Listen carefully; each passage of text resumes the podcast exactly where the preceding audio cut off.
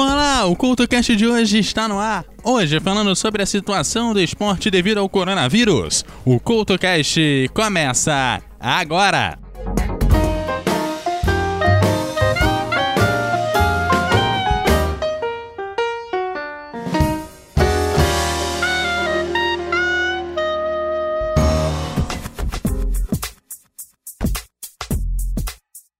Olá e sejam bem-vindos à edição dessa semana do CoutoCast, que é um pouquinho diferente daquilo que você está acostumado, né? Hoje seria, teoricamente, um programa sobre as Olimpíadas, né, que foram canceladas no dia de ontem, terça-feira, né, antes do lançamento desse programa, dia 24 hoje, lançamento dia 25. Aos poucos a gente foi vendo vários esportes aí sendo devidamente cancelados, adiados e muitas coisas relacionadas ao esporte ficam aí esperando as questões aí do coronavírus. As indicações são as mesmas, o CoutoCast passa adiante, é ficar em casa, se cuidar, evitar aglomerações e sair só para aquilo que é estritamente necessário, tá? Não ficar na rua e, por favor, fica, ficamos aí em casa. O CoutoCast aí tá na ajuda aí para quem quer ficar em casa, tá bom? O CoutoCast de hoje começa a falar sobre a questão esporte após esporte, logo após o Mulheres e Música.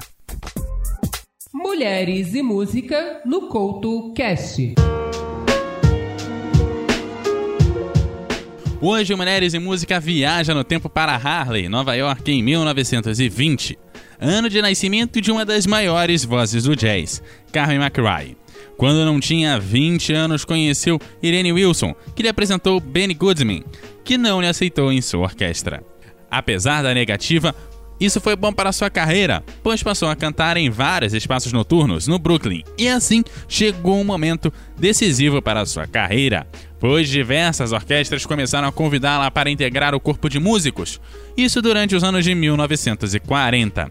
Mas não foi até o ano de 1954 que chegou a ela o sucesso definitivo, pois a Decca perdia uma das suas principais artistas e a Carmen McRae foi chamada para o seu lugar. Hoje, o Mulheres e Música te apresenta Carmen McRae.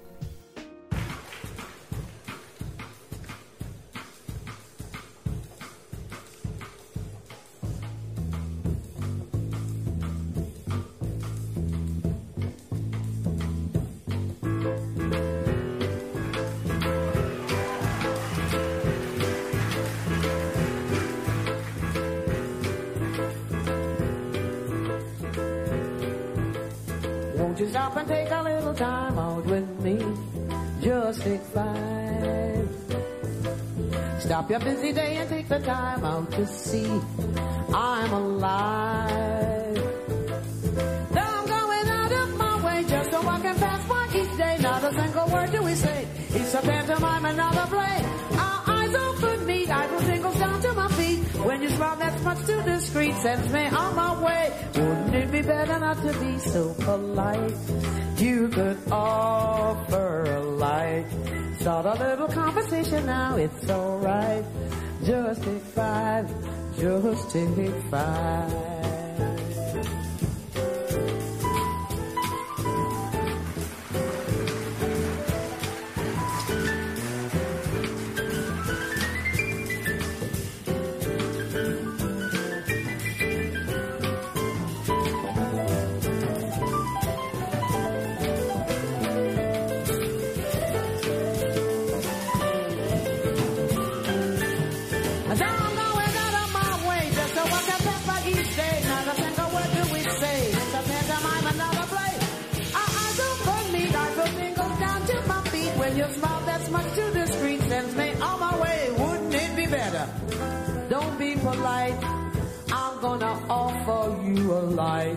Start a little conversation now, it's alright.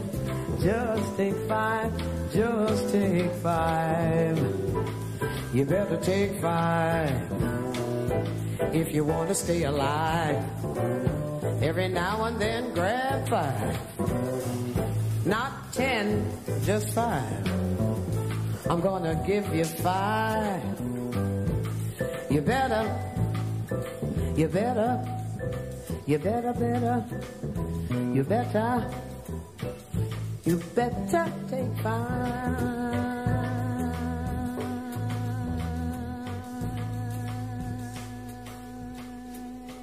Você está ouvindo o CoutoCast.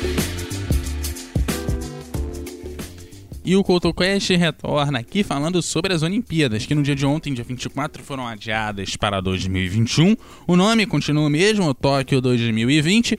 Falta aí a confirmação exata da data, mas deve ser até o verão do ano que vem, então até junho, julho do ano que vem, devemos ter finalmente as Olimpíadas de Tóquio, a 32ª edição das Olimpíadas de Verão. Os Jogos Olímpicos só foram cancelados em três oportunidades, duas durante a guerra e uma logo depois a Segunda Guerra Mundial, então só devido a guerras que nós tivemos cancelamentos das Olimpíadas. Dessa vez tivemos um adiamento, não cancelamento, isso vai contribuir para que os atletas cheguem com maior desempenho nas Olimpíadas, já que o treinamento deles foi afetado devido à pandemia de coronavírus, né? Que obriga todos a ficarem em casa, inclusive os atletas que não conseguem mais ter aquele treinamento que já vinha muito bem encaminhado para as Olimpíadas, inclusive.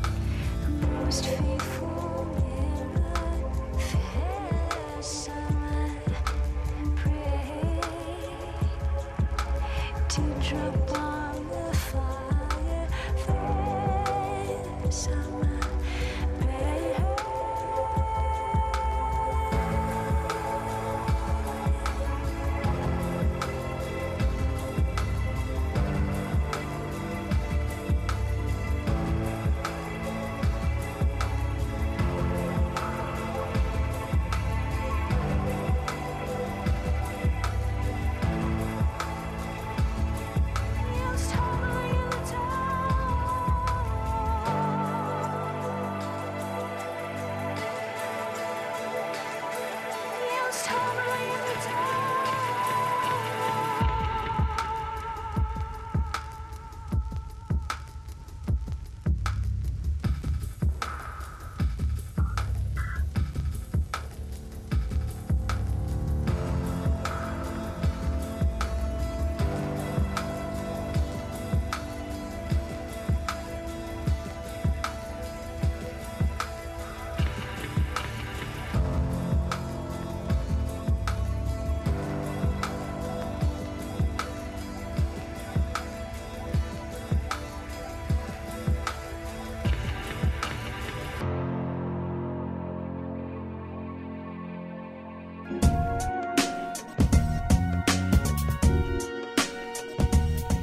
No futebol, o Mundial de Clubes que estrearia um novo formato nesse ano de 2020 foi adiado para 2021. O campeonato vai ser disputado com 24 equipes e o novo formato ainda precisa de uma nova data, assim como a Eurocopa e a Copa América, também adiadas para 2021 aparentemente deve ser mais ou menos nas mesmas datas, né? Ali entre junho e julho a Copa a Eurocopa e a Copa América ali também entre junho e julho ali mais ou menos. Falta ainda a confirmação das datas, mas parece que esse período aí, junho e julho, deve ser mantido.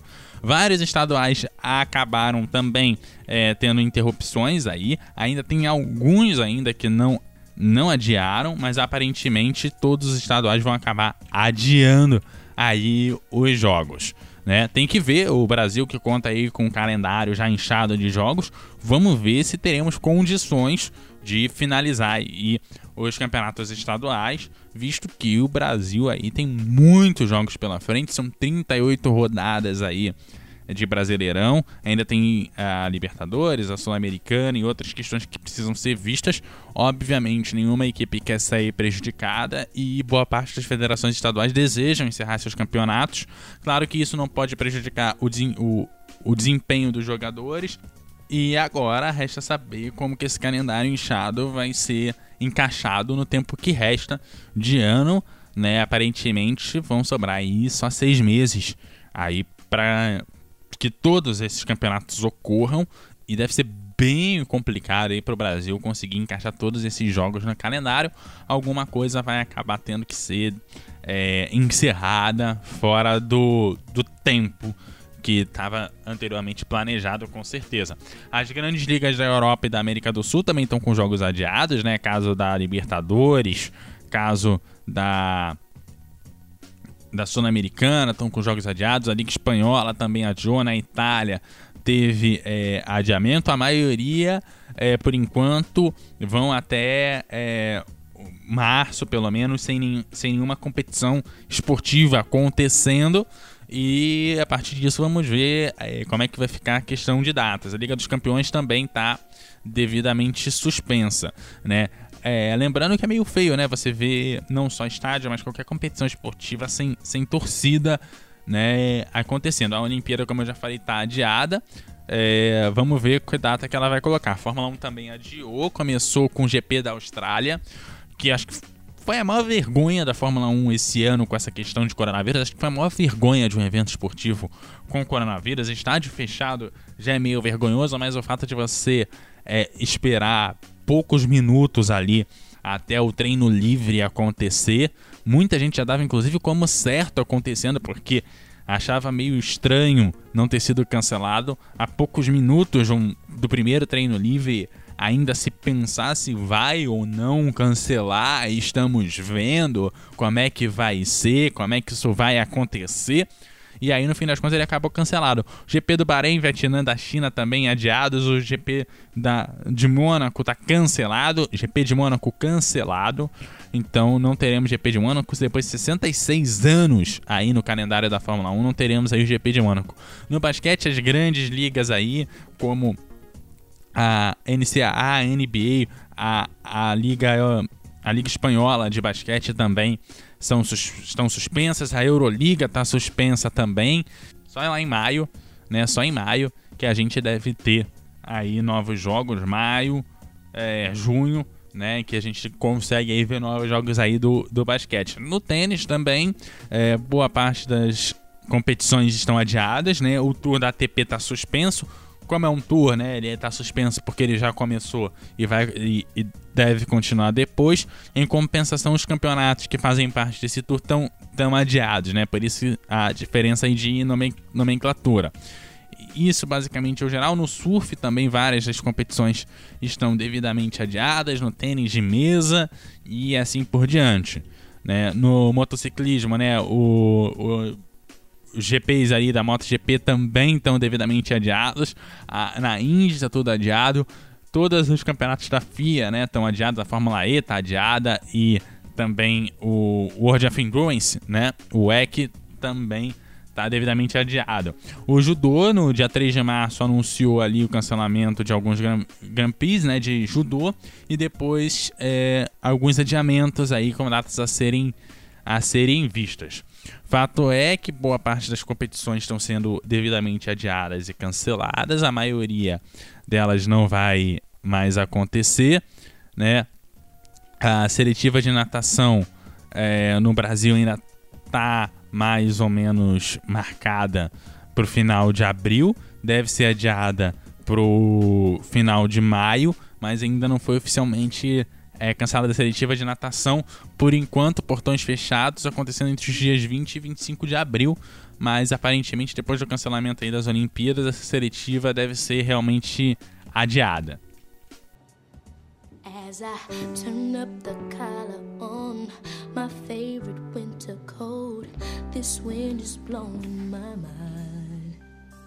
I see the kids in the street with not enough to eat. Who am I to be blind, pretending not to see their need? A summer's disregard, a broken bottle top, and a one man soul. They follow each other on the wind, you know, cause they got nowhere to go. That's why I want you to know I'm starting with the man I'm asking him to change his ways. And no message could have been any clearer. If you want to make the world a better place, take a look at yourself and then make a change.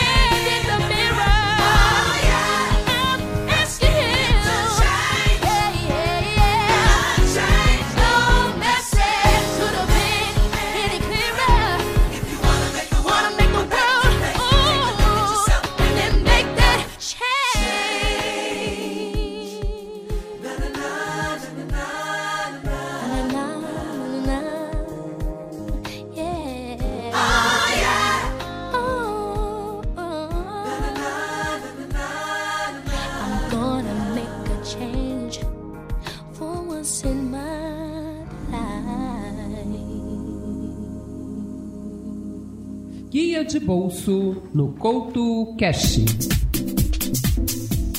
No final dos anos de 1980 surgiu uma moda musical denominada como acid, a qual se atribui como ponto zero, mundialmente falando, a Always Up. Porém, quem colocou a moda na cabeça das pessoas foi um tal de Guru Josh, conhecido inclusive como um One Hit Wonder algo que ele mesmo reconheceu em vida, mas porque, segundo ele, ele não quis publicar nada mais. A história da música começa lá nos anos 80, quando fazia parte de uma banda de rock o nosso personagem de hoje, pois alguém teria drogado ele com êxtase. E acabou se tocando o nosso personagem que ele só queria falar de música acid.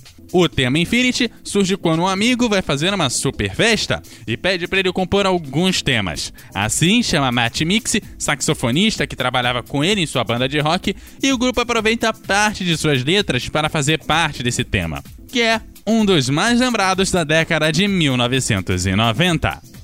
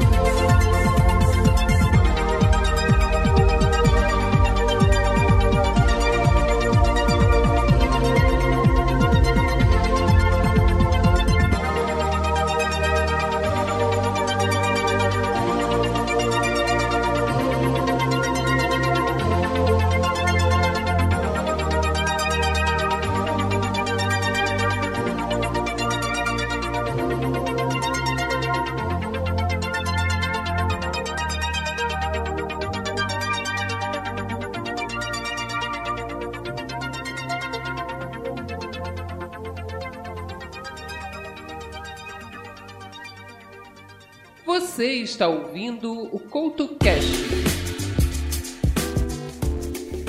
No bloco passado, o CoutoCast estava falando aí sobre a questão dos adiamentos, cancelamentos e tal. Eu deixo um link lá para o Máquina do Esporte, que faz uma linha do tempo desses cancelamentos, adiamentos e tudo mais, para você ver como que foi, foi acontecendo essa questão e como cada esporte foi vendo a dimensão da coisa e foi adiando os seus, os seus eventos né? Fica aí o link no post. Agora vamos para o lado humano da coisa que é importante a gente falar. A gente fala muito pouco do lado humano. É, a gente é, acha que o, o esportista que tá ali, ele é uma máquina, né, cara? A gente. Algumas pessoas tratam é, alguns deles como heróis, né? A gente tem alguns esportistas que a gente trata aqui como herói aqui no Brasil.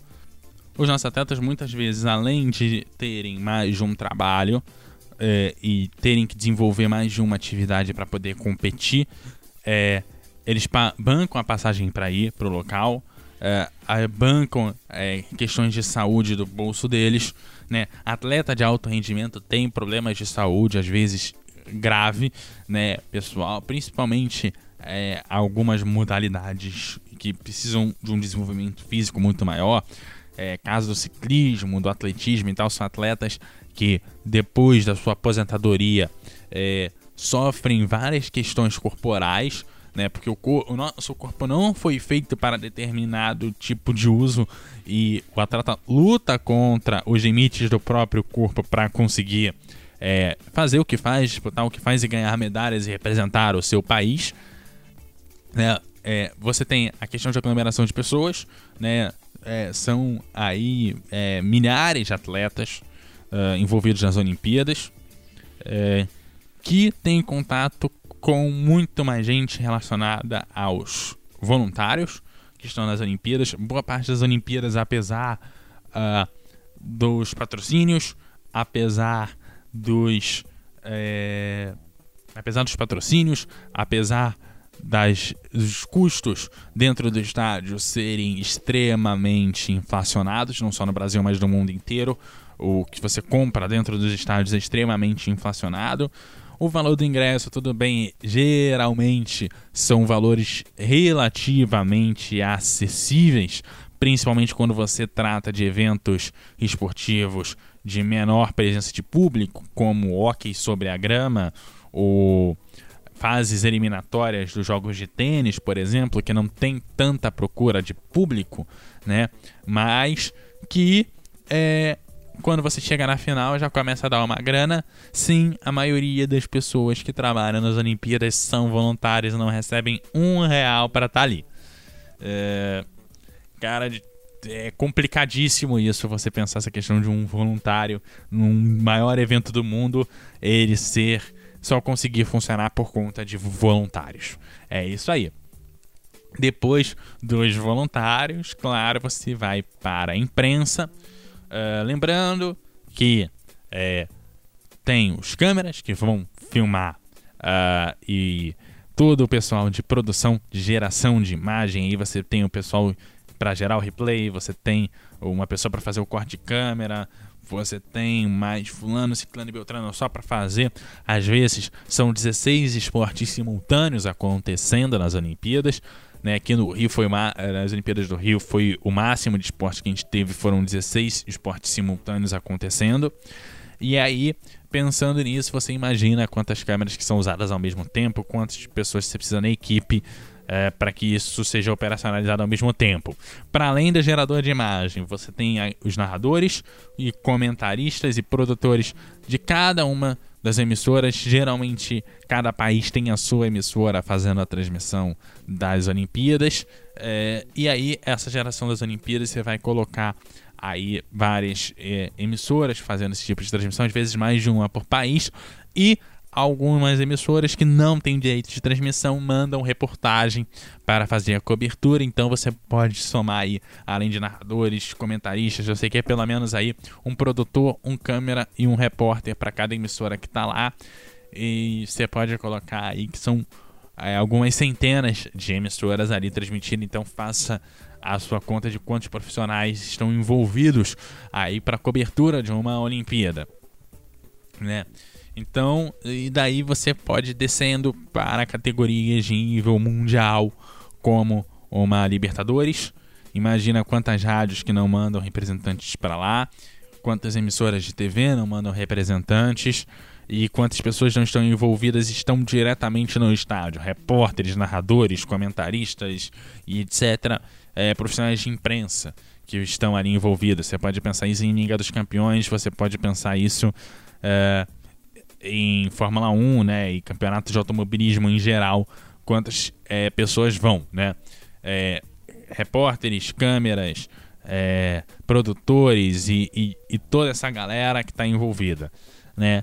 E para além dessa galera, a gente não pode esquecer que além dessa galera toda, nós temos os torcedores e pessoas que vão aos espaços dessas competições acompanhar esses eventos esportivos.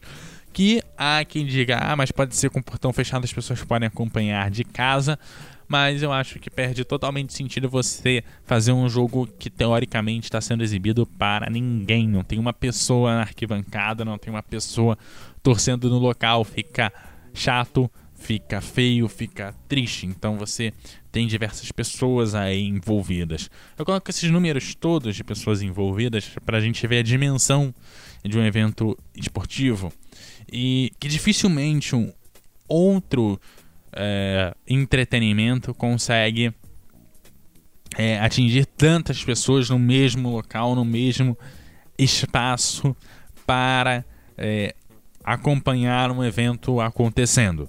Claro, é, existem eventos grandiosos de entretenimento, você pode pensar é, no Oscar, você pode pensar agora nos é, e esportes, né? Os esportes aí considerados digitais, mas Vemos e convenhamos, já estamos falando de grandes eventos, é, muito relacionados ao futebol, é verdade, como a Liga dos Campeões, uma Libertadores, né, um Mundial de Clubes, Eurocopa, Copa América, que movimentam não só muitos torcedores, mas como movimenta também muitos profissionais de, de imprensa e que, na verdade, é, essas pessoas são as primeiras que ficam ali no, na, na área de contaminação, na área de, de aglomeração.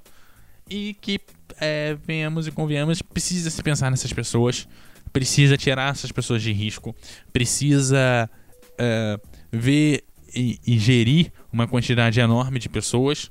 E uh, os eventos é, em geral, principalmente os esportivos, que às vezes levam 50, 60, 70 milhões só de torcedores para um estádio, é, são locais de alta contaminação, são locais é, aonde a coisa se espalha de uma forma muito rápida e que pode acabar aumentando o número de pessoas com o, aumentar o contágio de uma forma muito alta. Então é preciso se pensar, rever o esporte.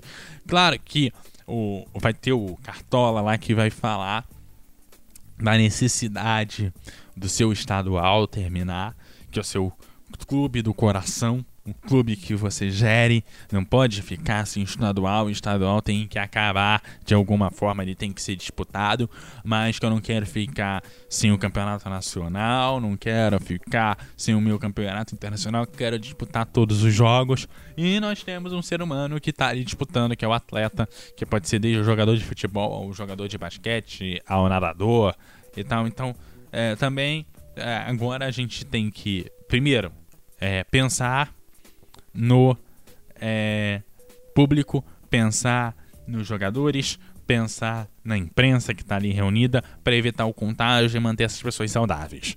A segunda coisa que você precisa, que é pós é, o fim da pandemia, que vai acabar acontecendo e que para mim o que mais me preocupa é um negócio chamado calendário. Não que a, antes não me preocupe, mas me preocupa é o posicionamento de quem é, se reluta a parar por conta da pandemia, que diz: não, nós podemos fazer um jogo com o estádio é, sem torcida, né? Que são fa o famoso jogo com portões fechados. Eu fico imaginando um cara que defende isso, e, e vários cartolas aqui no Brasil defenderam isso, eu fiquei imaginando um cara desse defendendo um calendário depois, na verdade. Porque eu imagino que esse cara vai querer terminar um estadual, como eu já falei, ele vai querer disputar um campeonato sul-americano, ele vai querer disputar o Brasileirão. E eu fico imaginando esse cara tentando defender o calendário a todo custo que todos os jogos sejam mantidos. Você vai falar, tudo bem, o cara pode manter o calendário. Aí eu fico pensando assim, ok, um clube que joga o estadual com time sub-23, que tem é um time que tem um calendário mais enxuto, ok, o cara tá lá, tá disputando com dois times, já tem um calendário inchado, mas relativamente o cara consegue poupar os seus atletas de alguma forma. Agora, Um clube que joga o estadual com o time principal, a Libertadores com o time principal, joga a Copa do Brasil com o time principal, Brasileirão com o time principal, jogos às vezes duas vezes na semana, às vezes três porque o calendário já está inchado. Imagina o atleta de futebol com um jogo físico bastante forte, como outros também, jogando quatro vezes na semana, porque precisa ter o calendário, porque precisa do estadual, precisa disso, precisa daquilo, precisa daquilo outro. São questões a ser pensadas, são questões a ser vistas. E se para mim campeonatos foram adiados para o ano que vem, eu acho que campeonatos estaduais, campeonato de repente brasileirão e outras coisas podem ser devidamente terminados do jeito que tá, ou sendo ali um máximo uma final, ou alguma disputa é, mais rápida, com um, dois, três jogos no máximo para cada clube para encerrar um campeonato e de repente você segue. Mas, veja, isso tem que ser pensado dentro do calendário que a gente não sabe qual vai ser. Isso precisa ser revisto. É, é, precisa ser revisto um calendário. Ah, mas aí você pensa no ano que aconteceu uma coisa anormal. Tudo bem, um ano realmente é, é, é normal, uma coisa preocupante, sim, mas que não, não, não acontece todo ano é verdade. Mas se há anos se tem visto e se tem pedido para que seja revisto um calendário, que ele já está muito inchado, que isso precisa ser revisto, eu acho que essa deveria ser a gota d'água de repensar um, um, futebol num país como o nosso que tem um calendário inchado. Para fora dele, você precisa pensar calendário de outras competições, como a Fórmula 1, que pensa num super calendário com quase todas as corridas já previamente planejadas. É, mesmo que se tire a, a, fé, as férias de agosto, as férias de verão, lá do meio do caminho, vai ficar um calendário também extremamente inchado, que você tem é, mecânicos, você tem pilotos, você tem engenheiros, você tem fábricas funcionando para montar o carro, como que as pessoas que estão ali envolvidas estão sendo é, é, como que está o trabalho delas, quanto está sendo exigido delas, quanto de repente a mais está sendo exigido delas para que se mantenha esse calendário, para que se mantenha a competição mais intacta possível.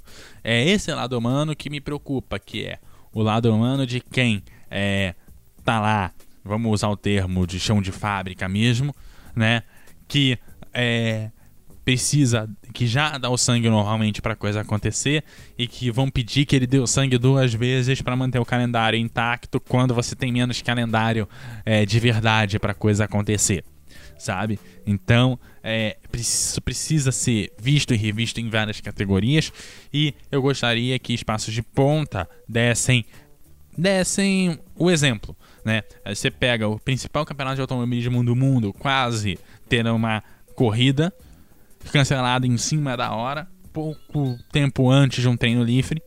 Você tem umas as Olimpíadas do mundo que também deveriam dar um exemplo, segurando o máximo para adiar é, é, essa questão de vai ocorrer ou não vai ocorrer. Tudo bem, mobiliza muita gente, é muita gente envolvida, os custos podem ser altos, é verdade, mas a gente não pode priorizar o custo e o número de pessoas envolvidas que vão ter que mudar suas vidas, porque é, na verdade, nós temos que nos preocupar primeiro com a saúde delas e depois a gente se preocupa com os custos que isso vai gerar, sabe? Então, se esportes de ponta não estão dando exemplo antes da coisa acontecer ou durante a coisa acontecendo, eu fico imaginando que tipo de exemplo que eles vão dar depois que a situação ficar resolvida.